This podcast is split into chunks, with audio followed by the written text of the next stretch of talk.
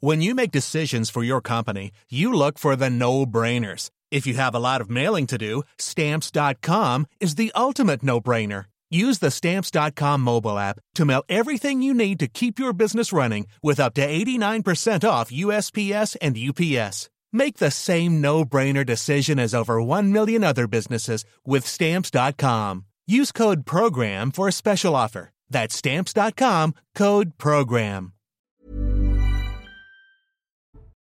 Bonjour et bienvenue sur CNews. Je suis ravie de vous retrouver pour la toute dernière édition de 90 minutes euh, info de la semaine. Les débats, les invités également, je vous les présente juste après. Le rappel de l'info, c'est en compagnie de Mathieu Devez aujourd'hui. La motion de censure déposée par le Rassemblement national sera débattue ce soir à partir de minuit. En d'autres termes, une fois que l'examen du projet de réforme des retraites prendra fin, c'est le dernier jour de débat ce vendredi à l'Assemblée. La perspective d'aborder la mesure clé sur le report de l'âge reste infime. Les insoumis maintenant coûtent que coûtent des milliers d'amendements. Neuf des 13 membres des Barjols relaxés par la justice. Le groupuscule d'ultra-droite est notamment soupçonné d'avoir prévu un attentat contre Emmanuel Macron en 2018.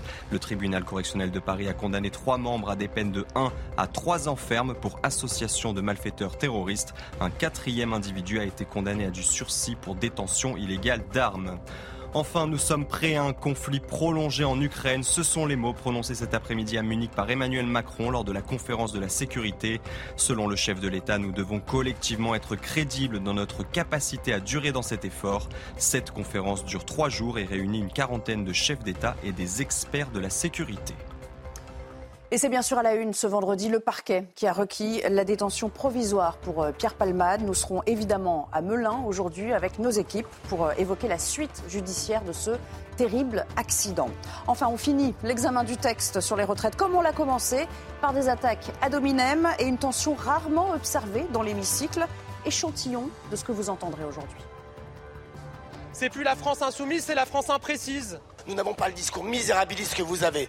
Si vous entretenez le, misérabilisme, c'est parce que le jour où il n'y a plus de misère, il n'y a plus de France insoumise. Madame la présidente de l'Assemblée nationale a omis de déclarer 40 000 euros d'action chez Total Energy dans sa déclaration de patrimoine. Il y a eu une erreur du site Le Monde, ils viennent de le corriger, la HTVP s'excuse. Alors il n'y avait aucune omission dans ma déclaration et je vous remercie de ne pas relayer ça. C'est honteux, c'est honteux. Ambiance, donc vous l'aurez compris. Et pour ma autour de cette table. Bonjour Céline Pina, je rappelle que vous êtes essayiste. Euh, merci de nous avoir euh, rejoints. On accueille également euh, l'avocat pénaliste Sébastien Codesso. Merci de nous avoir rejoints. Jean-Claude Dacier est là. Bonjour Jean-Claude. Bonjour. Bienvenue dans 90 minutes info cette semaine. Amaury Bucco et Jeanne Cancard complètent le tableau de nos panélistes, de nos chroniqueurs. L'actualité, vous l'aurez compris, c'est donc la suite de l'affaire Palmade, l'humoriste qui était présenté aujourd'hui à un juge en vue d'une mise en examen à l'issue de sa garde à vue. Et le parquet a donc requis son son placement en détention euh, provisoire. Nous sommes en, direct avec Régine Delfour depuis le tribunal judiciaire de Melun. Les deux passagers également ont été euh, déférés. Euh, il y a donc trois hommes devant les magistrats aujourd'hui. Oui, Nelly, il y a donc euh, ces trois hommes qui sont devant les magistrats depuis plus de trois heures euh, et demie. Ils sont arrivés, euh, Pierre Palma est arrivé aux alentours de midi. Les deux autres passagers ont été déférés plus tôt dans la journée. Et puis Pierre Palmade, qui est entendu pour le moment par le juge des libertés et de la détention, va-t-il décider donc de le mettre en, le placer en détention? Est-ce que son état de santé le permet? Je vous rappelle que Pierre, qu'une information judiciaire a été ouverte, que des chefs d'homicide involontaire de blessures involontaires ayant entraîné une incapacité totale de travail supérieure à trois mois euh, par un conducteur ayant fait usage des stupéfiants. Et puis euh, pour euh, les passagers, donc un magistrat instructeur a été saisi pour l'effet de non-assistance en personne en danger. Et pour les passagers, c'est le placement sous contrôle judiciaire qui a été requis pour ces premières précisions. On va aller plus avant sur ces questions avec vous. Amaury, qu'est-ce qui a pu motiver, c'est évidemment la question que tout le monde se pose, la décision du parquet de requérir la détention. Dans ces cas-là, quelles sont les, décisions qui président à, euh, ces préconisations? Bah, En général, c'est déjà pour un, souci du bon déroulement de l'enquête, euh, savoir si euh, la personne qui est suspectée peut, je sais pas, effacer des traces, se entretenir avec les autres suspects. En l'occurrence, là, dans le cas de Padmat, ça peut être aussi l'idée de le protéger de lui-même. Je rappelle qu'il est accro à la cocaïne, ou du moins à d'autres, peut-être même à d'autres drogues, qu'il a vécu lui aussi un choc important, puisqu'il était conduisait cette voiture. peut-être qu'il a, qu'il éprouvé beaucoup de remords, c'est ce qu'il a dit ou qu'il a fait comprendre par la voix de sa sœur. Et donc, éventuellement, il a peut-être des pensées suicidaires. Et dans ces cas-là, la détention provisoire, ça peut être aussi un moyen de le sauver de lui-même. Mmh. Euh, là, ce qui, ce qui, va, se, ce qui va se, se poser, c'est de savoir les conditions de cette détention provisoire. Alors, cette détention provisoire, elle n'est pas effective. Hein. Comme l'a rappelé Régine, elle est soumise à l'autorité d'un juge qui va décider. Le parquet qui la requiert. Oui. Voilà, le, le, parquet demande à ce qu'il soit placé en, en, détention provisoire et un juge va dire oui ou non est-ce qu'il pense que c'est une bonne idée ou est-ce que c'est conforme au droit?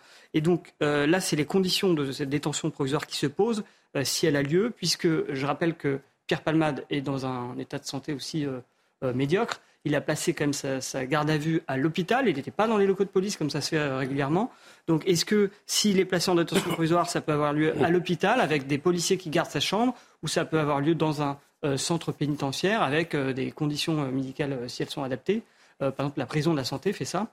Et donc, c'est voilà, un peu les questions qui, se posent pour les prochaines les prochains jours, les prochaines heures. Et puis, on peut parler aussi des, deux suspects avec lui. Euh, qui étaient dans la voiture, euh, qui ont reconnu en garde à vue avoir eux aussi euh, pris de la drogue. L'un des deux a dit qu'il dormait au moment des faits, donc il ne se souvient pas ce qui s'est passé. Eux ne sont pas en détention provisoire, même s'ils sont poursuivis, et eux sont sous contrôle judiciaire, c'est-à-dire que c'est moins grave, hein, leur liberté est moins contrainte. Maître, que vous inspire pour l'instant le développement de cette affaire C'est-à-dire que ça vous paraît assez conforme à ce que vous avez pu observer jusqu'ici dans votre carrière pour des cas euh, de cette espèce? Alors oui, c'est un cas un petit peu extraordinaire quand même. Hein. Euh, d'abord, il faudrait quand même rappeler euh, la base de la base. dans cette matière-là, le placement en détention provisoire, ça reste toujours l'exception. D'accord? C'est la mesure la plus restrictive de liberté qui soit. Et donc, il faut l'envisager. Il faut d'abord considérer la possibilité d'un contrôle judiciaire. Et si le contrôle judiciaire n'est pas adapté, alors on ira chercher la possibilité de placer en détention provisoire. vous avez euh, le débat, le débat JLD qui a cours en ce moment même, c'est un débat qui est très technique. Alors pour les plus curieux d'entre ceux qui nous regardent, on, se base sur les critères de l'article 144 du Code de procédure civile, qui établit un certain nombre de critères. Vous avez une liste, et si vous voulez, la situation de la personne qui comparaît devant le JLD va être analysée à l'aune de chacun de ces critères qui est exposé dans l'article 144. JLD, on rappelle quand même l'acronyme, juge des libertés et, et de la détention, absolument. Alors, euh, ces critères, très rapidement, euh, la nécessité euh, de protéger les victimes, la nécessité d'empêcher une, concertation entre d'éventuels co-auteurs. Je m'arrête sur ce point une seconde. il y a eu certaines choses qui se sont passées ces derniers jours, notamment eu égard au, domicile de M. Palmade. effectivement, qui auront pu guider le, procureur de la République à estimer qu'il était nécessaire d'envisager un placement en détention provisoire. Pourquoi? Pour protéger d'éventuels euh, preuve, éventuellement aussi d'empêcher une concertation si euh, vous avez euh, les deux complices présumés qui sont laissés sous contrôle judiciaire et M. Palmade également, il peut y avoir un risque accru qu'ils se, se concertent. Maintenant, sur l'aspect médical des choses, sur l'idée qu'on souhaiterait le protéger de lui-même, qu'on souhaiterait éviter éventuellement un suicide, moi j'ai quelques doutes quand même. Parce que, vous savez, en prison, quand on veut en finir, on peut en finir la prison n'empêche pas le suicide. Ce n'est pas un garde-fou absolu. Ça n'est pas un garde-fou absolu. Vous savez, il y a une manière de se suicider en prison qui est très efficace, que je vais taire évidemment, mais euh, voilà, je ne crois pas qu'on cherche à le protéger de lui-même. Euh, maintenant, sur l'aspect médical, vous savez, moi, très naturellement, j'aurais plutôt tendance à penser que lorsque l'on a des nécessités médicales graves, importantes, on aurait plutôt tendance à rester dehors. Ça justifierait donc plutôt un contrôle judiciaire. Jeanne Cancard, euh, on vous a sollicité parce que vous vous êtes rendu euh, à l'hôpital euh, Beaujon de Clichy, où sont hospitalisés à la fois le père de cette famille malheureuse hein, qui conduisait le véhicule, la passagère qui est donc sa, belle-sœur, qui était elle aussi dans, un, état très, très grave. Vous avez pu rencontrer, échanger avec des, des membres du cercle assez rapproché de cette famille. Que vous ont-ils dit sur l'état de santé? Oui, parce qu'il faut savoir que c'est une famille assez grande. C'est une famille kurde. Ils sont environ 200 à 300 en Ile-de-France. Donc là, on a pu vraiment voir le noyau, on va dire, rapproché de cette famille. Donc il y avait à la fois le frère du conducteur, son oncle, son cousin, qui donc chaque jour en fait se relaie un petit peu, se relaie justement au chevet à la fois du conducteur, du papa et donc euh, de euh, cette maman qui a donc perdu son enfant. Alors pour commencer, on a eu des nouvelles de l'enfant de 6 ans qui était donc à l'arrière de la voiture. Lui, il est à l'hôpital Necker et donc j'ai pu échanger avec un membre de sa famille qui euh, lui a rendu visite hier. Alors lui, il faut savoir qu'il a la mâchoire il a plusieurs cicatrices au niveau de la tête. Alors actuellement, il peut ni manger ni boire ni parler normalement. Il est donc alimenté par, par une sonde. Il est sorti du coma, mais son état de santé, évidemment, nécessite toujours une grande observation et donc toujours à l'hôpital. Et puis récemment, il a pu voir aussi sa maman. Donc ça, c'est le fils, le fils âgé de 6 ans qui était dans la voiture. Donc lors de l'accident. Donc son papa qui conduisait, son papa de 38 ans, qui fêtait d'ailleurs son anniversaire ce jour-là. Donc le conducteur, selon ses proches, je cite, il est fracturé de partout. Alors il est fracturé au niveau des pieds, des épaules, des jambes, du bras. Il est toujours plongé dans le coma. Sa famille, qui va le voir tous les jours, lui parle. Il nous dit, ses proches, on lui parle quotidiennement. Évidemment, il n'y a pas de réponse, mais ils ont toujours cet espoir qu'il puisse quand même entendre. Il a déjà subi six opérations. Cet homme, prochainement, il y en aura une septième qui va venir. Sera une opération au niveau du euh, bassin. Et ce que nous disent en tout cas aujourd'hui les proches pour ce père et ce fils, c'est que les médecins, ce qu'ils disent, eh bien, c'est que ni l'un ni l'autre ne pourra plus jamais revivre finalement normalement. Et la maman? Se trouve dans un état. Euh, Alors la maman, c'est on va dire la victime dont l'état de santé aujourd'hui est jugé le moins préoccupant, même si évidemment on le rappelle, elle a vécu donc ce drame, elle a perdu euh, son enfant qui était donc qui allait être une petite fille. C'est ses proches qui nous ont dit donc ça faisait quelques années, trois ans, qui tentaient à plusieurs reprises d'avoir cet enfant. Ils avaient, fait, euh, ils avaient eu recours à, plusieurs FIV. Donc la, la, petite fille était attendue pour euh, le mois de mai. Et aujourd'hui, ce que m'a confié un de ses proches, donc, c'est qu'il se pose une question, c'est est-ce que de nouveau la maman, est-ce qu'elle pourra de nouveau avoir des enfants? Oui. Jean-Claude Dacier. On peine à trouver les mots, c'est un crève-cœur. Ah, non, c'est insupportable. Mais c'est pour ça que j'ai du mal à imaginer que Pierre Palmade rentre ce soir chez lui comme si de rien n'était. Ça me paraît absolument inenvisageable. Euh, je ne sais pas, je ne pas anticiper et gloser sur ce que le juge des libertés dira. Euh, mais la détention provisoire, on l'a dit tout à l'heure, déjà pour protéger Palmade, peut-être contre lui-même, parce que c'est aussi pour lui, bon, il est le responsable numéro un évidemment, mais c'est vrai qu'il a pris un choc lui aussi et qu'il se rend compte de l'énormité de ce qu'il a commis il est sous la domination de la drogue. Donc je dirais qu'une détention provisoire de quelques semaines peut peut-être l'aider à recouvrer une certaine distance à l'égard de ces produits nocifs. Et puis je pense, j'imagine qu'il a encore aussi besoin de soins euh, médicaux. Pour toutes ces raisons, je pense qu'il sera sans doute mis, alors là je parle sous le contrôle de l'avocat, dans un lieu qui ne peut pas être un lieu banal, ça ne peut pas être une cellule comme les autres, mais j'imagine que dans un certain nombre de, de prisons, pardon, nouvellement construite, j'imagine qu'il y a des lieux ou des cellules qui sont destinées à soigner. Euh, oui. des gens qui sont dans la situation que connaît Pierre Palmade. Juste pour le reste, c'est vrai que c'est c'est pas un accident de la route, et heureusement, comme tous les autres, mais il est d'une gravité exceptionnelle, et donc nous aurons une situation euh, judiciaire qui évidemment euh, va être exceptionnelle. C'est vrai que les, les, les mises en détention sont peu probables, peu fréquentes après les accidents de la route, celui-là est quand même pas comme les autres. Euh, juste une précision, la décision sur euh, le placement sous contrôle judiciaire ou le placement en détention, comme ça a été requis par le parquet, elle pourrait intervenir euh, sous quelle échéance? C'est quelque chose qui peut être rapide. Là, on sait qu'il est devant le, juge de, la liberté et de la détention.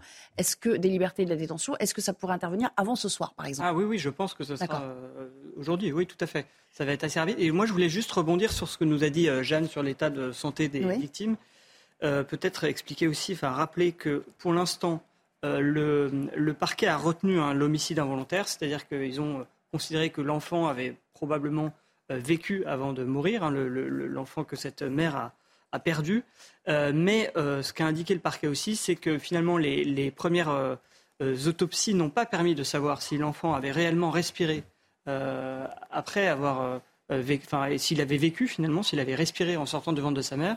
Et ça, ça va être euh, une autopsie euh, plus approfondie qui va être menée dans les prochains jours pour justement savoir s'il y a homicide involontaire ou non. Puisque si l'enfant n'a pas vécu, seulement les, blessures involontaires seront retenues. Puis si l'enfant a vécu, eh bien là, au contraire, ce sera l'homicide involontaire et donc ce sera des sanctions plus lourdes. Prise sur, euh, sur, la peine encourue. Exactement. Je vous propose d'écouter un avocat en droit routier, Rémi Jossom, qui parle en fait de cette affaire symbole et qui dit au fond, euh, ça va peser quand même euh, dans, le, dans le, la nomenclature des affaires judiciaires.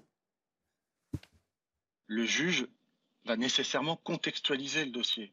Euh, et il va donc évidemment prendre une décision qui, sera étudié, qui sera scruté. Il peut prendre euh, en considération eh bien, euh, le fait que cette affaire soit très singulière, que la personne impliquée soit très médiatisée, et puis avec un, esprit un peu de, symbole, euh, euh, eh bien décider d'orienter euh, sa décision.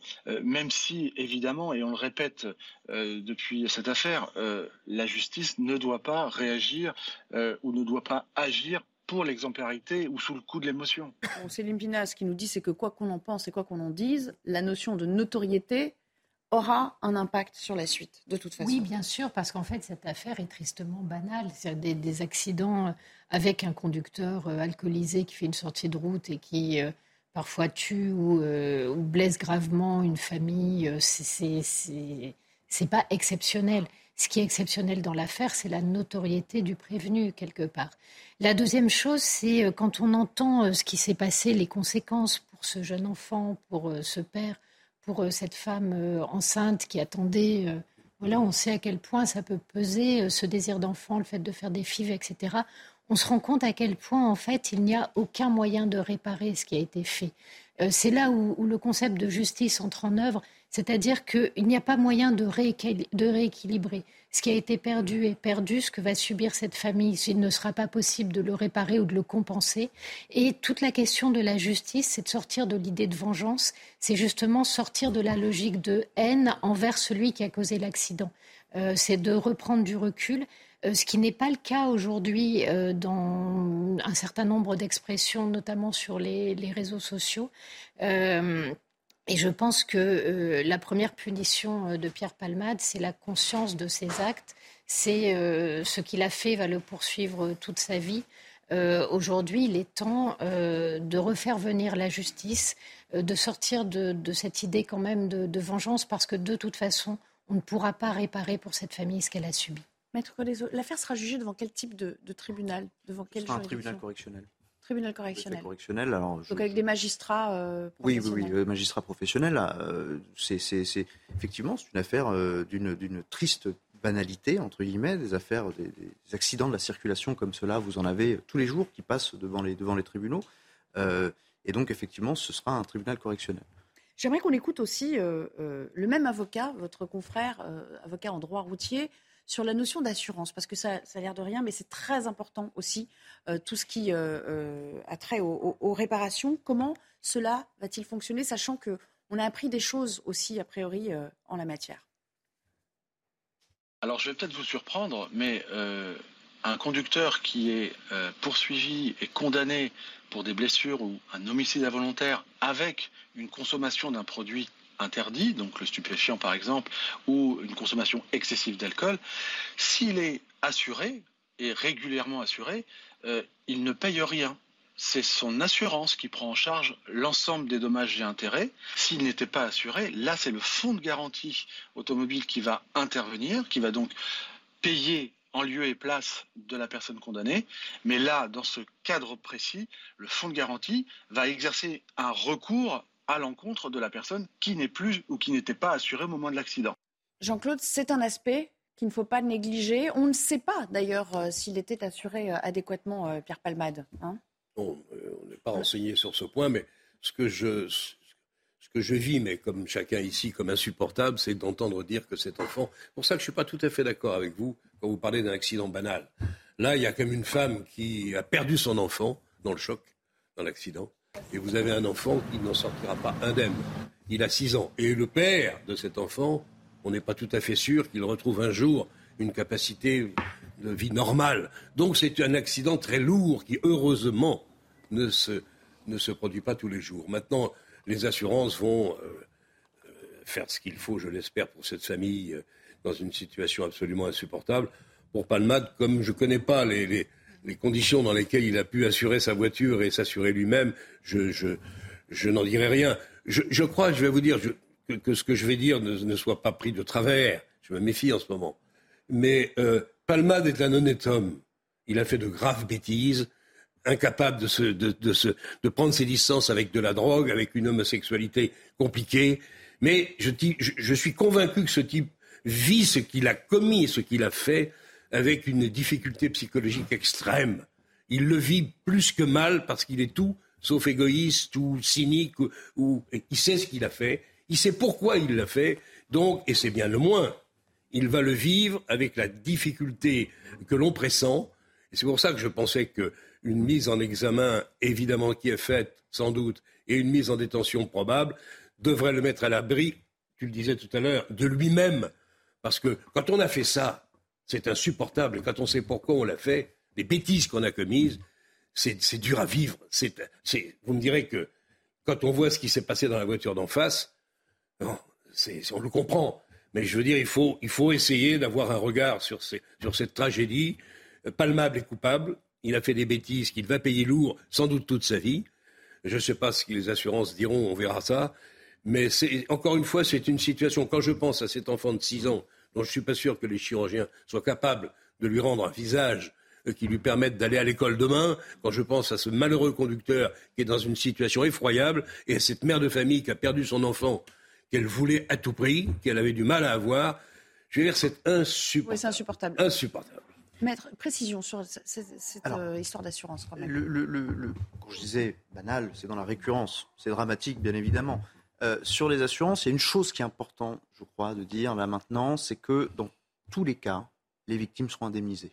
Voilà, que ce soit par le biais des assurances, que ce soit par les fonds de garantie, nous avons les dispositifs pour garantir aux victimes une indemnisation. Je crois que c'était important, effectivement, de, le préciser. On va changer euh, de thème, puisque c'est l'heure déjà de la chronique éco. Éric de Ridmaten nous a rejoint. Bonjour Éric. Alors, on a beaucoup parlé des difficultés du commerce en France, y compris cette semaine avec ces enseignes qui ont du mal, hein, euh, qui pourraient euh, bientôt déposer le bilan. Et puis, cette fois, il y a une grosse interrogation sur l'une des enseignes les plus mythiques de France, qu'on connaît bien à Paris, c'est le BHV. Et oui, je voulais vous parler de, cette vieille dame, parce qu'elle a quand même été créée en 1860. Alors beaucoup de gens d'ailleurs ne savent pas ce que veut dire BHV. C'est Bazar de l'Hôtel de Ville, parce que ça se trouvait, et ça se trouve toujours en face de l'Hôtel de Ville. Ça appartenait à une famille, à la famille euh, euh, Moulin, euh, Ouzé, possédait les murs. Il y a quand même un gros patrimoine immobilier. Hein. C'est 80 euh, 000 mètres carrés, donc ça n'est pas rien. Et puis, eh bien voilà, euh, ils ont fini par être victimes de la crise Covid, euh, les gilets jaunes, le plan de circulation abominable, rue de Rivoli, pour ceux qui nous écoutent en province.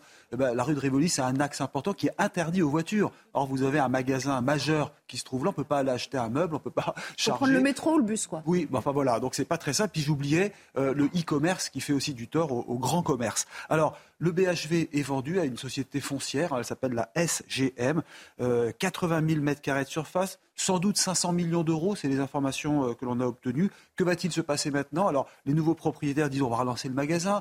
Les salariés disent ah oui, on va faire une galerie commerciale, c'est pas très drôle. Et puis peut-être, alors là, espérons-le, le, bricolage, parce que les fans de bricolage adorent le sous-sol du BHV. Donc euh, voilà, là, ça va être préservé, c'est pratiquement garanti. Je termine par un point. C'est quand même très inquiétant, c'est que vous avez de plus en plus de magasins à Paris et en France qui souffrent. On a cité euh, Camailleux, Koukaï, André, Gosport. La vacance commerciale, c'est-à-dire le nombre de vitrines baissées augmente considérablement. Et ça, c'est une vraie inquiétude liée en grande partie au problème de circulation dans Paris, hein, parce que ça n'arrange. C'est vrai qu'il y a plus de vélos, il y a moins de voitures, tant mieux, on pourrait dire. Mais là, pour le commerce, c'est vraiment dramatique et c'est quand même de l'emploi qui est en suspens.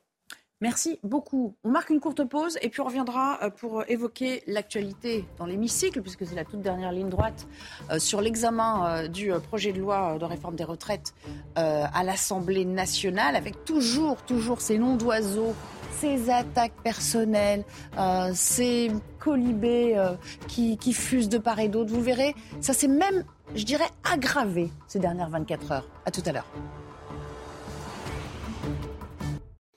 De retour pour la suite de notre euh, émission, mais bien sûr, nous allons retrouver euh, Simon euh, Guillain pour le JT, qui n'est toujours pas parti en vacances parce qu'il veut absolument vous présenter les dernières informations. À tout à, l'heure. Exactement. Bonjour Nelly et bonjour à tous ceux qui nous rejoignent sur CNews à 16h.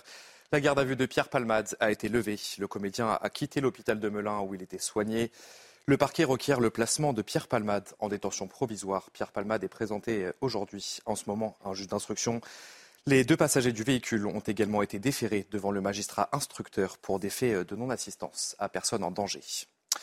Et on continue de parler de l'incendie de la rue Erlanger à Paris. La deuxième semaine de procès s'achève avec l'audition de la principale accusée. Essia Boulares est entendue depuis ce matin et on va retrouver Noémie Schulz en direct de la cour d'assises de Paris. Noémie, vous suivez ce procès pour CNews depuis le début. Qu'est-ce qu'a dit la principale accusée depuis ce matin? Je n'avais pas l'intention de faire du mal. Je ne suis pas une meurtrière. Et Sia Boularès l'a répété des dizaines de fois aujourd'hui. Mais elle ne semble jamais avoir convaincu ni le président, ni l'avocat général, ni les avocats des victimes.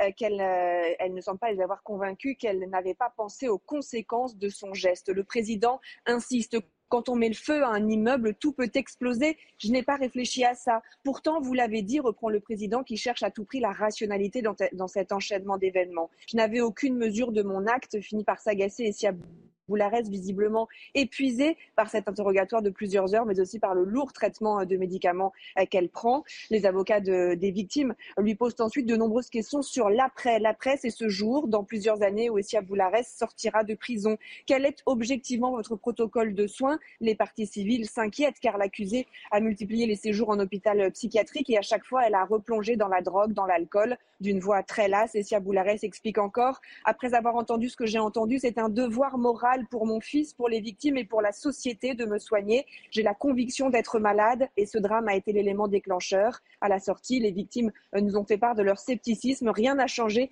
Elles cherchent encore des excuses pour atténuer ces actes. Merci beaucoup, Noémie Schulz, en direct de la Cour d'assises de Paris. L'endettement d'EDF atteint un nouveau record. Il s'élève à 64,5 milliards d'euros. Le déficit de l'entreprise française en 2022 a atteint 17,9 milliards d'euros. Il s'agit de l'un des pires résultats jamais publiés par EDF, un déficit qui est dû notamment à la fermeture de réacteurs nucléaires non programmés et au prix de vente plafonné. À l'international, dix jours après les séismes qui ont frappé la Syrie et la Turquie, le bilan fait état de plus de 41 000 morts et ce n'est qu'un bilan toujours provisoire. Plusieurs villes ont été durement touchées par cette catastrophe. C'est le cas d'Antakya, dans le sud de la Turquie. Et vous allez voir que sur place, les habitants tentent de survivre malgré un froid glacial. Le récit signé Kylian Salé.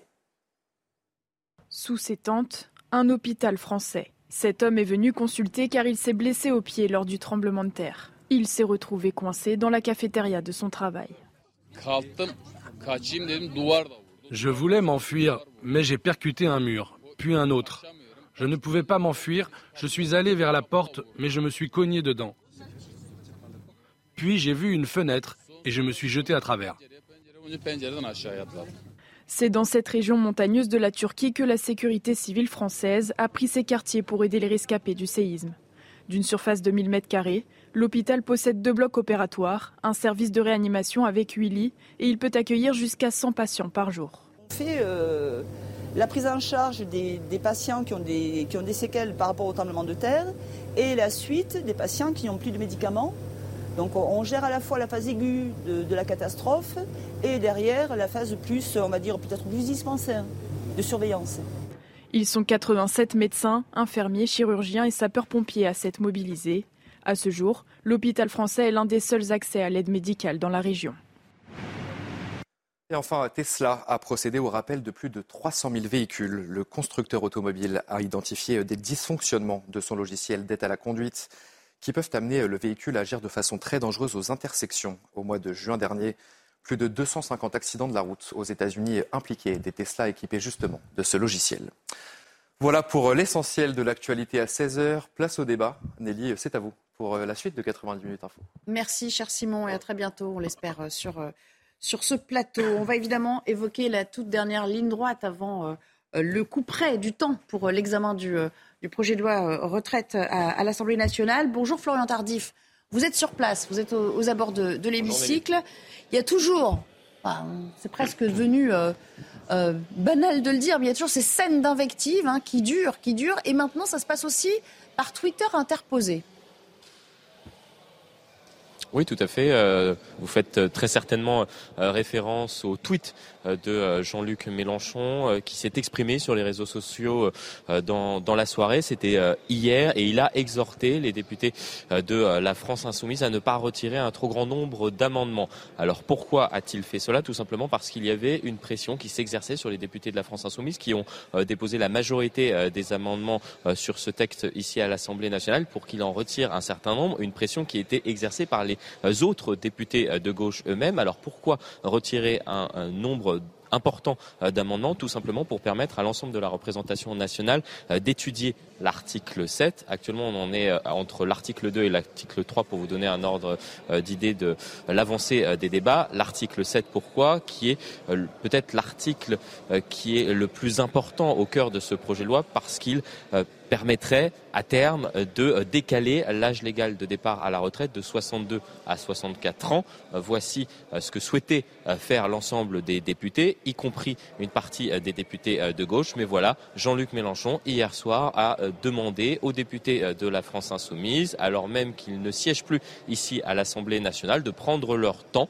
de rester les maîtres en quelque sorte du débat et de leur permettre de s'exprimer comme ils le font depuis le début de la matinée, puisque je suis dans l'hémicycle depuis 9 heures ce matin, Nelly, et j'assiste quasiment à une prise euh, de euh, parole uniquement euh, de députés de la France insoumise qui doivent défendre tour à tour leurs amendements. Les autres députés sont quasiment réduits au silence depuis ce matin puisqu'ils n'ont pas déposé autant d'amendements que ceux de la France insoumise. Donc c'est un débat un peu spécial actuellement qui se déroule ici à l'Assemblée.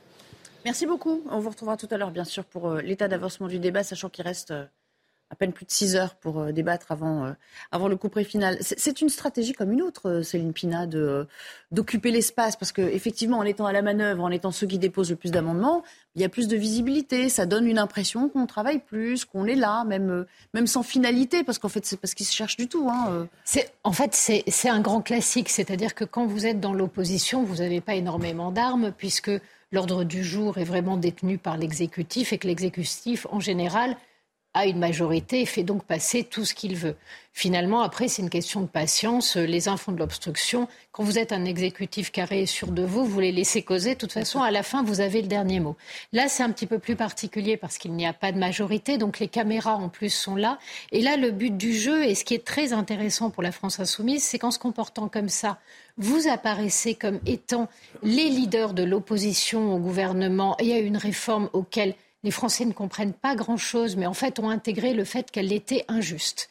Et donc, euh, et ils le voient de façon très concrète quand ils se projettent sur leur prise euh, eux-mêmes de retraite. Donc, du coup, vous, portez en fait symboliquement euh, toute cette dimension-là, et vous n'avez jamais à vous engager vraiment sur le fond, puisque l'article central, celui sur lequel on aurait pu débattre et débattre sur les questions de fond, il ne sera pas examiné. Donc c'est génial. Vous avez tous les bénéfices de l'action politique et vous ne prenez aucune responsabilité. Alors, en tout cas, l'ombre de Jean-Luc Mélenchon, on l'a bien compris, elle plane. une ombre portée qui plane plus que jamais. Écoutez ce qu'en disait Philippe Vigier, qui le qualifie carrément de guide suprême. Je vous fais réagir ensuite.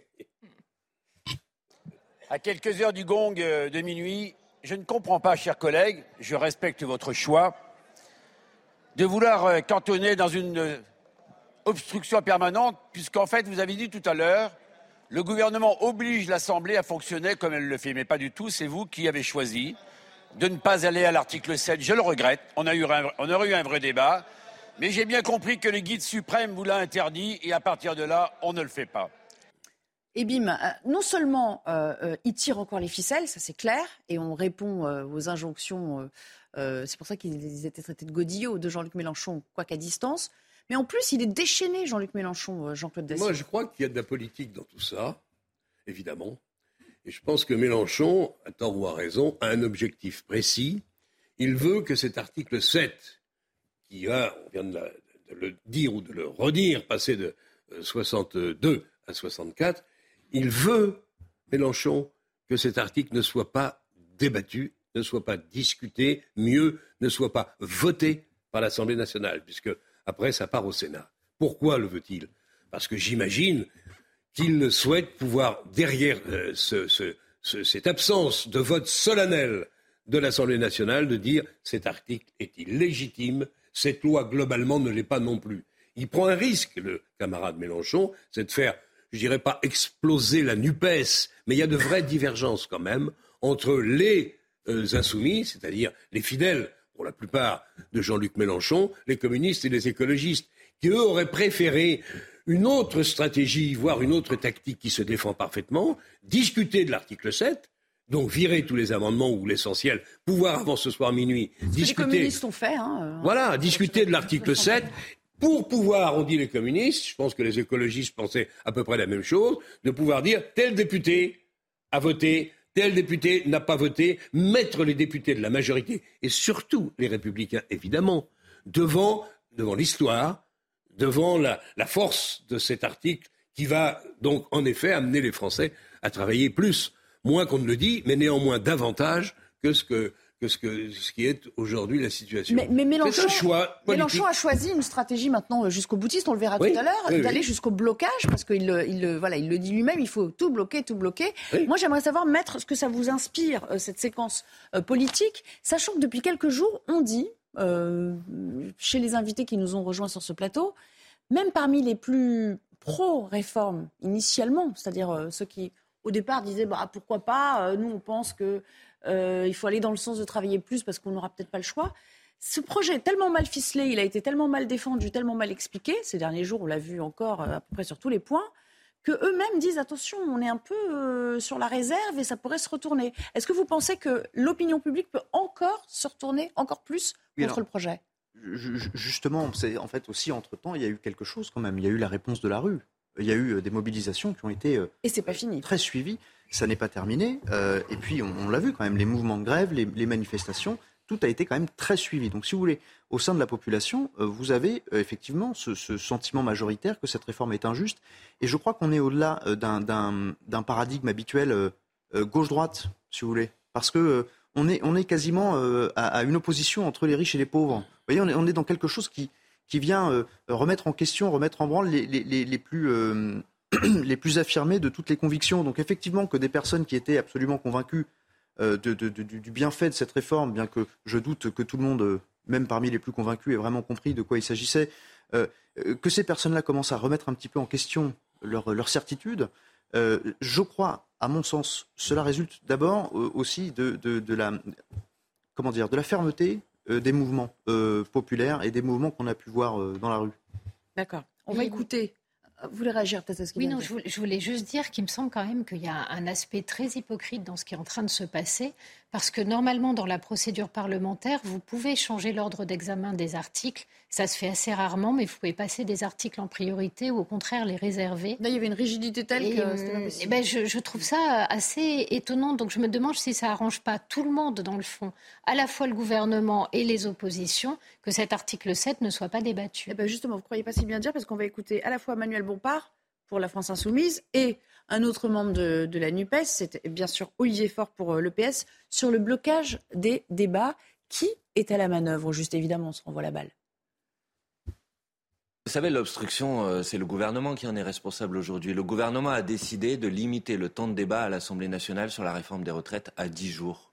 Pourquoi? Pourquoi devrait-on en dix jours décider d'une réforme aussi dangereuse et aussi difficile pour les Françaises euh, et les Français? Je crois que le gouvernement fait tout pour freiner les débats et on parle des insoumis, mais moi je vois aussi qu'en face, les députés de Renaissance prennent la parole abusivement, euh, cherchent à faire traîner les débats aussi, en faisant porter la responsabilité sur d'autres, mais euh, en réalité, ils ne sont pas très pressés de voter. J'ai discuté avec certains d'entre eux. Ça arrangerait le gouvernement qu'il n'y ait pas de vote aujourd'hui? Bah, je, je, crois qu'effectivement, ça, ça arrangerait le gouvernement. Et ça arrangerait aussi beaucoup de députés marcheurs. Jean-Claude, à qui ça profite en fait? À tous? Tout le monde est, d'accord à ce petit jeu? Si on peut toucher à l'ordre de débat, à l'ordre du débat euh, avec les articles en disant tenez, on va parler tout de suite de l'article 7, euh, tu as raison. Et euh, là, ça arrangerait effectivement tout le monde qu'au fond, les députés ne soient pas amenés à se prononcer sur ce passage de 62 à, à 64 ans. J'en doute un peu parce que le Sénat, de toute façon, va se saisir de ce dossier délicat la semaine prochaine. Et puis lui va clairement, euh, même à la limite, regretter qu'on n'aille pas jusqu'à 65 ans et que la loi, il y aura des différences sans doute avec euh, l'état des lieux transmis par l'Assemblée nationale, mais le Sénat va voter cette loi. Il y aura ensuite une commission paritaire et puis on se mettra d'accord. Ce que je regretterais, moi, c'est si une loi qui est quand même importante, même si globalement je suis dans le camp de ceux qui pensent que cette loi est beaucoup moins importante qu'elle aurait dû être est beaucoup moins importante qu'on ne l'a dit. Ça fait beaucoup d'énergie pour peu de changements quand on regarde les choses de près.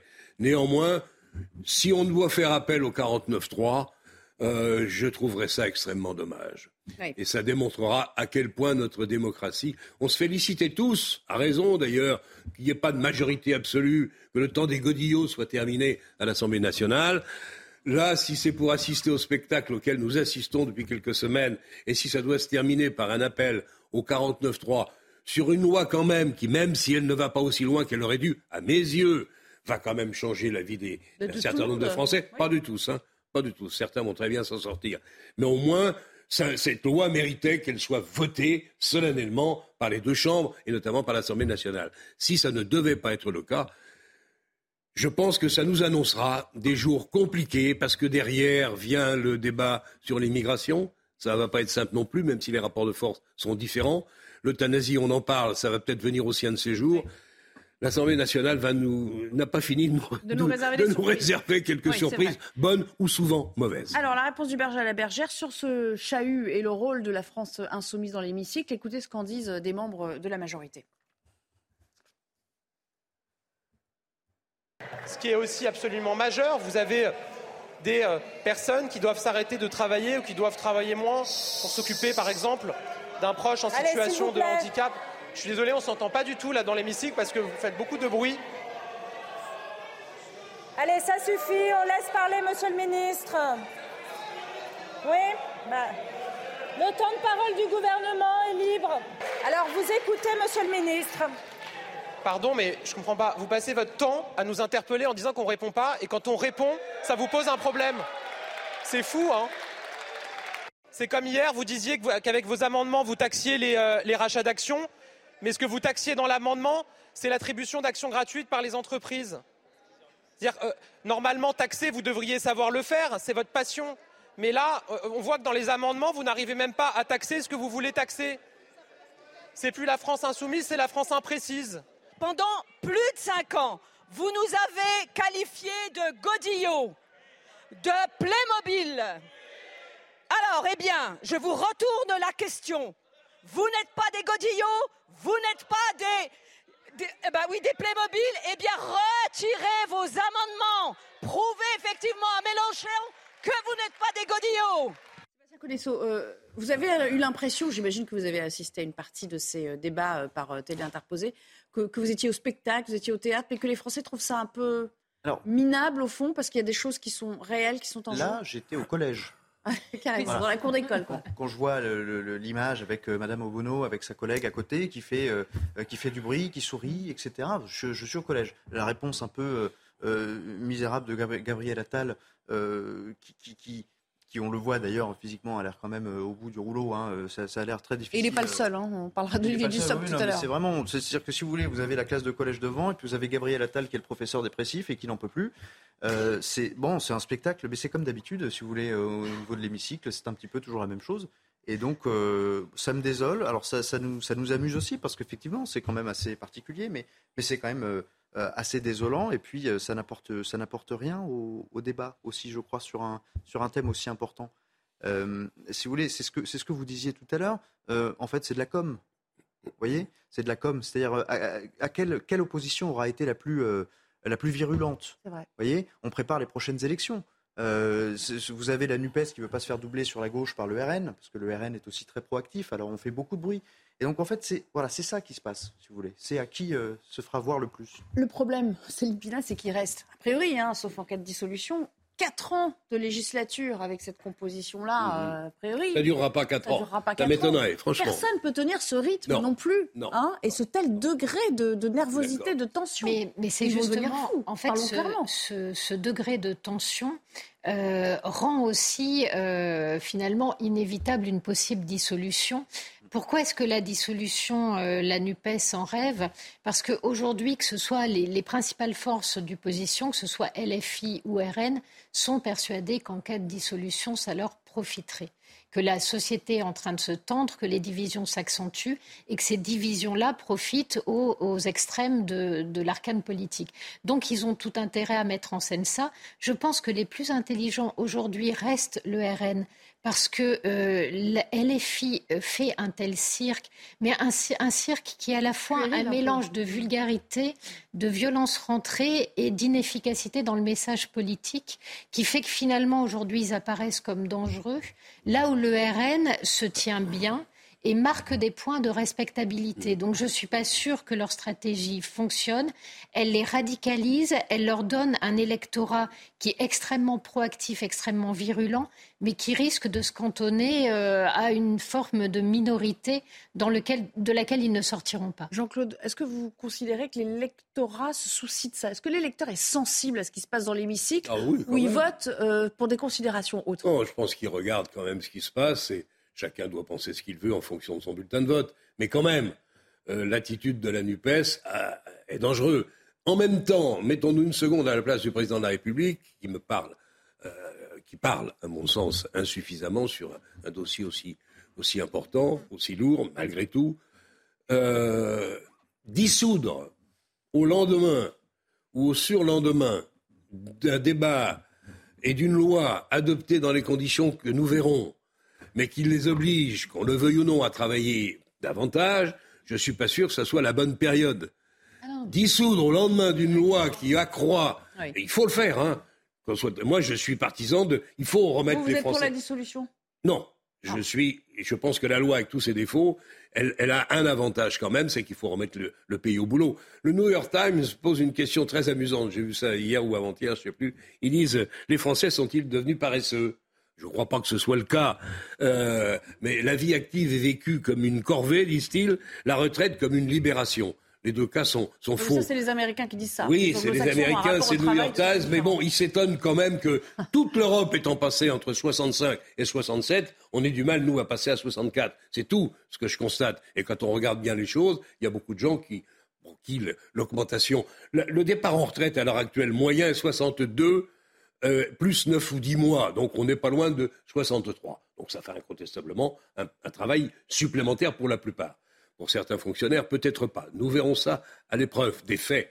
Néanmoins, encore une fois, toute l'Europe a choisi de travailler davantage dans la situation qui est la nôtre. Bon, alors que nous, on choisisse autre chose, on verra bien ce qui va se terminer. Je pense que de toute façon, si le gouvernement ne serait pas euh, bienvenu de dissoudre une chambre dans ces conditions-là, je pense que euh, de, de- de- de- de la même façon, le président de la République ne peut plus reculer. Il faudra qu'il fasse voter cette loi, sinon il lui laisse la crédibilité qui lui reste. C'est une précision, en fait, je vais dire une dissolution avant la fin du mandat, pas forcément. Oui, oui, on est d'accord. On est d'accord, on est d'accord, Oui, je pense qu'effectivement. non, on disait est-ce qu'ils peuvent tenir le rythme 4 ans? Clairement Ça pas. paraît franchement difficile. Compliqué. Un mot quand même sur euh, la mobilisation du 7 mars. On l'a pas encore évoqué, mais ça, ça va être quand même la clé. Oui, oui. Parce que soit on passe à toute autre chose, et là, la rue euh, devra sortir euh, à plus que 1 million, 1 million 5 pour pouvoir faire replier. Et puis il faudra qu'il y ait des secteurs stratégiques qui entrent dans la danse. Est-ce que vous y croyez une seconde euh, Moi, je commence à y croire parce que la CGT vient d'annoncer qu'elle euh, Ah oui? se Alors, lançait. vous Oui, oui. direct, là. Je l'ai pas vu, moi, sur le... Toujours très habile avec ça. alors- Mais la CGT annonce que dans les raffineries, on va vers une grève Bah, reconductible. voilà. Alors, On se souvient de 95. bon, on verra. Moi, j'y crois, j'y crois euh, tout à fait, parce que je, je- je vois le- en fait l'engouement autour de cette euh, grande journée de manifestation. Le, le- le mouvement va prendre une tournure différente, effectivement. C'est-à-dire que là, on va s'inscrire quand même dans la durée, et donc le, le bras de fer va se renforcer. Je, j'ai, j'appréhende un petit peu, je vous avoue, euh, ce qui va, euh, ce qui va se passer, parce que on a euh, les deux partis en présence sont extrêmement déterminés. C'est vrai. euh, des mouvements sociaux, on en a vu s'essouffler plus vite. Là, ça n'est pas le cas. Donc Vous craignez que ça se tente vraiment dans la rue? Ah oui, je, je, qu'on je, le un peu le Vous savez, on a, on a quand même connu des, des- déjà par le passé des manifestations qui ont été extrêmement tendues. Je pense encore et toujours aux Gilets jaunes. Euh, alors là, ça n'est pas les Gilets jaunes, évidemment, mais on a quelque chose qui me rappelle un peu les Gilets jaunes, et c'est cette espèce euh, euh, d'union nationale, transpartisane, contre cette mesure. Donc oui, effectivement, j'appréhende un petit peu. On s'interrompt quelques secondes et puis on ira prendre bien sûr des nouvelles euh, des euh, euh, trois personnes qui sont devant un juge aujourd'hui à Melun, en l'occurrence Pierre Palmade et ses deux passagers. Le juge des libertés de la détention doit statuer sur leur sort, sachant qu'une détention provisoire a été requise par le parquet à l'encontre de Pierre Palmade et un, placement sous contrôle judiciaire pour les deux passagers. C'est Amaury Bucco qui viendra nous raconter les, les derniers développements dans cette affaire. À tout à l'heure. Il est temps d'entamer la dernière partie de notre émission par un rappel des titres en compagnie de Mathieu Devez. La CGT appelle à la grève reconductible dans la chimie et donc les raffineries le 6 mars au soir. Une action contre la réforme des retraites à la veille d'une journée de blocage annoncée du pays. Des pénuries de carburant sont donc à craindre à partir du 7 mars. Les prix à la consommation ont augmenté de 6% en France sur un an, une inflation alimentée par l'augmentation des prix de l'énergie et de l'alimentation. Les prix de l'énergie ont bondi de 16% selon l'INSEE, ceux de l'alimentation de 13%. Enfin, le village d'Oradour-sur-Glane en Haute-Vienne a rendu hommage à Robert Ebras cet après-midi. Une messe avait été célébrée plus tôt dans la matinée. Robert Ebras est le dernier témoin du massacre de 643 civils perpétré par des SS en juin 1944. Il est décédé à 97 ans le 11 février après avoir été un infatigable passeur de mémoire. Merci beaucoup. Euh, Amaury Bucco est revenu sur ce plateau. Bonjour, bonjour Amaury. On va bien sûr évoquer l'affaire euh, Palmade avec vous, sachant que et Pierre Palmade et les deux passagers qui étaient dans, son véhicule euh, ce soir fatidique ont été présentés à des juges aujourd'hui. Est-ce qu'on a déjà l'issue de, ce, de cette audition devant, devant le juge? Non, alors ce qu'on sait, c'est qu'ils ont été effectivement mis en examen. Pierre Palmade, il est soupçonné toujours euh, d'homicide involontaire, de blessures involontaires. Et les deux autres, eh bien, euh, c'est les deux personnes qui étaient présentes dans la voiture. Eux sont soupçonnés de ne pas avoir porté assistance à personne en danger. Euh, ce qu'on sait, c'est que actuellement, Pierre Palmade est entendu, ou enfin du moins se décide en tous les cas l'avenir de Pierre Palmade, par le juge des libertés, de la liberté des détentions pour savoir si Pierre Palmade va, oui ou non, être placé en détention provisoire, c'est-à-dire aller en prison avant, euh, enfin, durant l'instruction. Euh, ce qu'on sait aussi, c'est que pendant sa garde à vue, Pierre Palmade a, confirmé euh, aux enquêteurs qu'il ne se souvenait pas de ce qu'il s'était passé, qu'il a, il a indiqué avoir pris de la drogue, ce que disaient déjà les tests toxicologiques, et que ces deux comparses hein, qui se trouvaient également dans la voiture ont eux aussi expliqué avoir pris de la, de la, de la drogue ne pas se souvenir des, événements. L'un d'eux. Il dit qu'il dormait. Voilà, exactement. Donc lui, il dormait, donc manifestement, il n'a pas pu voir ce qui s'est passé. Enfin, du moins, si l'on en croit ses paroles. Et eux, euh, les deux personnes qui se trouvaient dans la voiture, ont été placées sous contrôle judiciaire. C'est beaucoup moins restrictif, forcément, que euh, la détention provisoire qui a été demandée pour Pierre Palmade. Non-assistance à personne en danger. Je reviens vers vous, bien sûr, pour la, suite des choses, mais Maître euh, Codesso, vous êtes, euh, vous êtes avocat pénaliste. le qualificatif de non-assistance à personne en danger, est-ce que ça veut dire ne pas prêter secours ou ça, veut, ça comporte aussi la notion de ne pas alerter les secours? Bah, euh, c'est, Si vous voulez, c'est les deux. Je veux dire, vous pouvez prêter secours. votre intervention sera forcément limitée. Si vous voulez réellement. Exactement. vous avez une, une situation de danger pour une personne euh, que euh, vous vous contentez de lui porter secours, le sortir de la voiture, vous n'appelez pas les secours. Alors si vous êtes intervenu, peut-être que vous échapperez quand même à la qualification, mais enfin il faut quand même faire les choses, euh, si vous voulez, intégralement. Donc effectivement, je crois que là, c'est par rapport aux deux personnes qui sont parties, je crois, après l'accident, qui ont fui en plus les, lieux, c'est ça? On, est euh, évidemment euh, dans cette qualification, bien sûr. Si elles s'étaient contentées de rester sur les lieux en attendant les secours, rien n'aurait été entendu, Bien entendu, je veux dire, si, vous voulez faire le, faire le minimum, vous avez, vous avez un véhicule qui, est accidenté, qui est dans un, dans un état absolument épouvantable. vous sortez du vôtre en étant finalement en, en, pas trop mauvaise santé, et vous, vous ne portez même pas assistance, vous ne vous, vous, ne vous inquiétez même pas pour les personnes qui sont dans le véhicule accidenté, excusez-moi, mais enfin, pas très courageux. Quand même, euh, oui. Non, et si je, peux peut-être ajouter aussi, euh, ce que cherchent les enquêteurs, pourquoi est-ce qu'ils interrogent aussi Pierre Palmade et les deux, les deux passagers pour savoir ce qui s'est passé au moment des faits? Déjà, c'est pour savoir si les deux passagers ont eu un rôle actif dans cet accident. Euh, bon, comme personne ne se souvient de ce qui s'est passé dans la voiture, c'est compliqué de savoir, mais Peut-être que l'un d'eux, euh, je sais pas, moi, aurait poussé Pierre Palmade qui conduisait. Avec le volant. Voilà, exactement. Peut-être du chahut dans le véhicule. Je rappelle qu'il y a aussi une seconde enquête qui, est, qui, a été ouverte et qui est, elle, menée par la gendarmerie sur la détention euh, de la cocaïne euh, par Pierre, Palmade. Et là aussi, peut-être que l'un des deux passagers a éventuellement, je ne sais pas, procuré la drogue que Pierre Palmade a consommée ce soir-là avant de prendre le volant et donc pourrait se voir sanctionné pour ça sordide affaire quand même. Enfin, c'est tout ce que ça inspire au, au fond. Hein, à mesure qu'on découvre les, Elle est loin d'être terminée. En effet, il va savoir ce qui, s'est passé dans la voiture quand même. Ligne droite.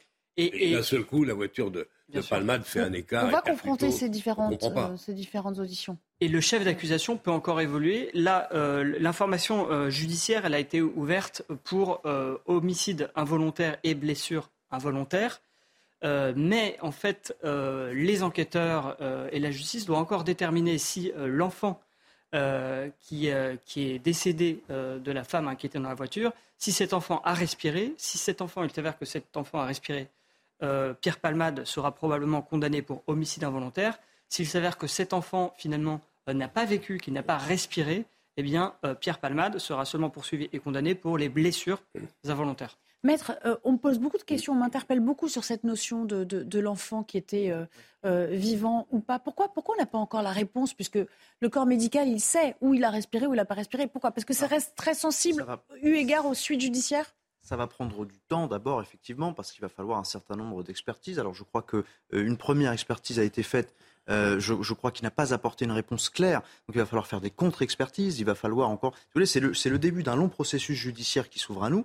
Et effectivement, euh, sur cette notion d'enfant de, à naître, d'embryon à naître, alors les, téléspectateurs ont découvert la position entre guillemets hostile de la Cour de cassation à l'égard du concept de vie intra-utérine. Effectivement, euh, avec une série de jurisprudences qui datent de 99 puis 2001 et qui finalement a adopté le l'idée de dire qu'il n'y a pas euh, percé de, de vie intra-utérine et qu'on ne peut considérer qu'il y a eu homicide involontaire que si euh, l'enfant, à naître, finalement, euh, est né non pas viable, mais est né vivant. Voilà, c'est ça. Bon, évidemment, là, dans, dans, dans ce cadre-là, moi, si vous voulez, j'ai quelques problèmes personnels avec cette, avec cette jurisprudence. Bon. Dans ce cadre-là, on imagine. Euh, on parle de fœtus, on parle d'enfant. Enfin, à quel moment un fœtus devient un enfant bah, Si vous voulez, euh, j'ai eu la chance d'être confronté de très près à un, petit fœtus de, de, 7 mois. Je peux vous dire que c'est vivant. Je peux vous dire que ça réagit, ça interagit avec vous. D'accord? Maintenant, sur le, sur le, euh, quand on prend les choses du point de vue du droit, l'idée, c'est de dire que le, le, fœtus, là, position de la Cour de cassation, c'est de dire que le fœtus, par interprétation stricte et application stricte de la loi pénale, le fœtus n'est pas considéré comme une vie humaine susceptible d'engager euh, l'application des articles euh, relatifs euh, à l'homicide. qu'à la naissance. Voilà. Mais pardon d'insister, mais quand vous dites il y aura, c'est une première expertise, il y aura des contre-expertises. le, bébé, il est mort, d'accord? Donc maintenant, ce sont les témoignages euh, euh, des euh, infirmières et des médecins qui ont été à son secours. C'est ça, les expertises, ça va porter sur ça L'autopsie peut déterminer si le cœur a battu. Non, mais vraiment, je pose des questions. Alors le cœur, il bat déjà, si vous voulez, quand une femme est enceinte, son Oui, non, mais bon, qu'il a respiré. C'est savoir s'il est. Parce que, par, contre, quand l'enfant est dans le placenta, je ne suis pas gynécologue, mais il ne peut pas respirer. En revanche, il respire quand il naît. D'ailleurs, il pleure. Et donc, l'idée, c'est de savoir s'il a, il a respiré. S'il a respiré une seule fois, ça suffit pour dire qu'il a été vivant et donc homicide involontaire. Céline, qu'est-ce que ça vous inspire? Ça a une, importance capitale quand même, cette notion-là, même si ça paraît un peu euh, glauque. J'imagine que pour la, femme qui attendait cet enfant et qui a vécu cet accouchement euh, catastrophique, euh, ce genre de subtilité doit paraître sordide et particulièrement injuste et violente. C'est le problème, c'est-à-dire que euh, le droit et la justice ne sont pas superposables. Euh, le droit, ce sont euh, des normes, ce sont des limites, et parfois certaines limites sont entre guillemets arbitraires ou en tout cas, j'allais dire, conventionnelles.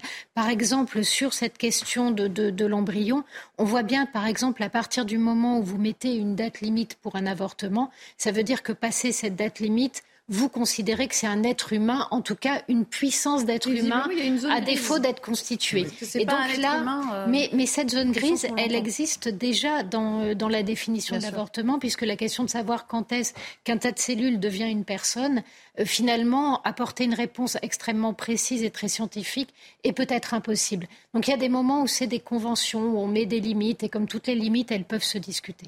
On va s'interrompre quelques minutes et on reviendra bien sûr sur ce qui se noue, ce qui se joue ce qui se dénoue aussi euh, euh, dans euh, l'hémicycle, puisqu'il reste, allez, il est pratiquement 17 heures, ça veut dire qu'il reste un peu plus de 7 heures à peine pour examiner ce projet, alors qu'on n'en est qu'à l'article 2 ou 3 dans l'hémicycle. Et on verra que la situation s'est nettement tendue ces dernières minutes, c'est ce que nous disent nos reporters sur place. À tout de suite. De retour avec vous pour évoquer euh, l'avancée des débats dans l'hémicycle, puisque tout le monde se concentre sur cette dernière ligne droite de l'examen euh, euh, de la réforme des retraites par l'Assemblée nationale. Bonjour Florian Tardif. la tension est encore montée d'un cran ces dernières minutes, et je crois qu'en ce moment même, on observe une suspension de séance. Racontez-nous ce qui s'est passé. Oui, tout à fait. Euh, le, les débats autour de ce projet de loi de, de réforme des retraites a été euh, suspendu, ont été suspendus euh, pendant une petite dizaine de minutes pour des raisons personnelles et non pas suite aux invectives qui ont pu être échangées entre les uns et les autres quelques minutes avant cette suspension de séance qui a été décidée par Yael Braun-Pivet, la présidente de l'Assemblée nationale. Effectivement, au fur et à mesure que nous approchons de cette, ce moment fatidique de la fin des débats, ce soir minuit, la tension monte dans l'hémicycle. Nous avons pu assister cette dernière heure entre des députés euh, de la France insoumise et euh, des députés du Rassemblement national à des échanges musclés de part et d'autre, les premiers reprochant au second d'arriver uniquement siéger dans l'hémicycle à la fin des débats, c'est-à-dire de ne pas avoir été présent les deux dernières semaines pour pouvoir discuter, potentiellement amender ce projet, ce à quoi, par exemple, Sébastien Chenu a répliqué que les débats autour de ce projet de réforme des retraites avaient débuté par cette proposition qui émanait euh, des bancs euh, du Rassemblement national, qui était cette motion référendaire et qui avait été euh, d'ailleurs défendue par Sébastien Chenu. Autre cible des invectives qui proviennent notamment des bancs de la France insoumise, le ministre du Travail, Olivier Dussopt, qui porte cette réforme pour le gouvernement et qui est régulièrement raillé euh, par les députés euh, de la France insoumise concernant cette petite séquence qui s'est produite hier soir où Olivier euh, Dussopt, alors même que les débats se poursuivaient ici à l'Assemblée nationale, s'adonnait à quelques mots fléchés sur les bancs des ministres. Donc voilà. La tension monte progressivement, mais pour l'instant, et c'est important de le préciser, les députés restent respectueux entre eux. Justement, vous restez avec nous quelques instants. On va écouter Aurélien Pradier, notamment, qui l'a pris euh, à partie sur euh, cette petite euh, séquence mot fléché.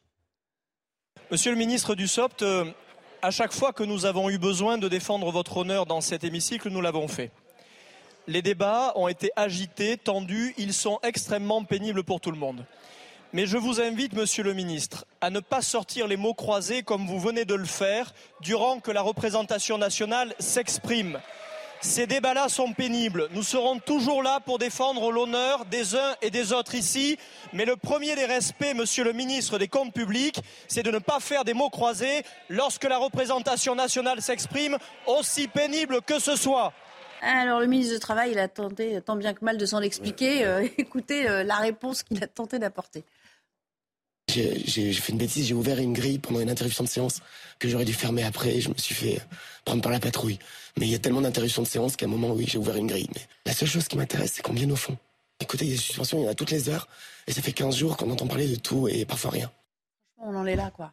Non, mais là, il fait une, faute. Moi, j'ai, je dirais, j'ai du respect pour le, boulot que ce gars a fait. Il a défendu un projet qui n'est pas facile à expliquer, pas facile à défendre. Là, il fait une bourde quand même.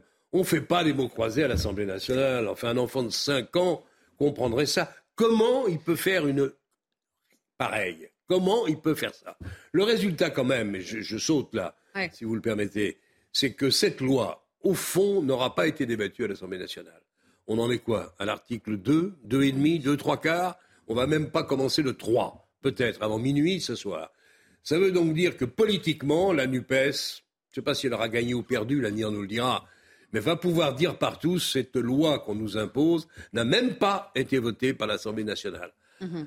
Euh, ça fait pas bon effet. Et si, comme on le disait tout à l'heure, au-delà du, 6 ou du 7 ou du 8 mars, le, mouvement social prend de l'ampleur, se durcit, notamment dans les raffineries, puisque la CGT vient de décider de regarder un peu ce qui se passait si on coupait l'approvisionnement.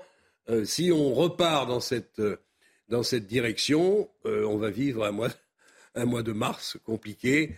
la démocratie française, franchement, euh, ça bat de l'aile. Je ne sais pas comment il faut faire et pourquoi, mais honnêtement, quand vous voyez ce spectacle, la démocratie française va mal, très mal. Et alors, on parle d'Olivier Dussopt, mais il n'est pas le seul à être euh, la cible ces dernières heures. Euh, la présidente de l'Assemblée nationale, qui est au, perchoir, bon, il y a une rotation au perchoir, mais elle, elle siège pas mal aussi.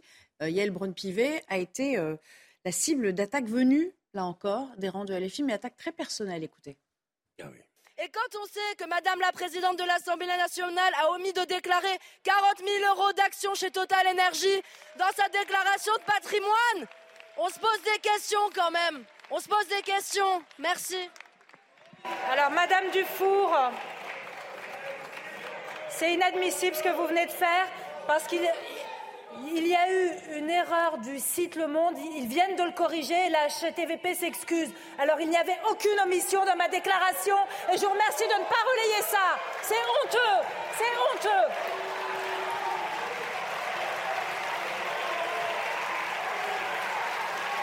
Florian Tardif, dans la veine patrimoine, il y a aussi euh, Jean-Luc Mélenchon qui se plaint à son tour. Hein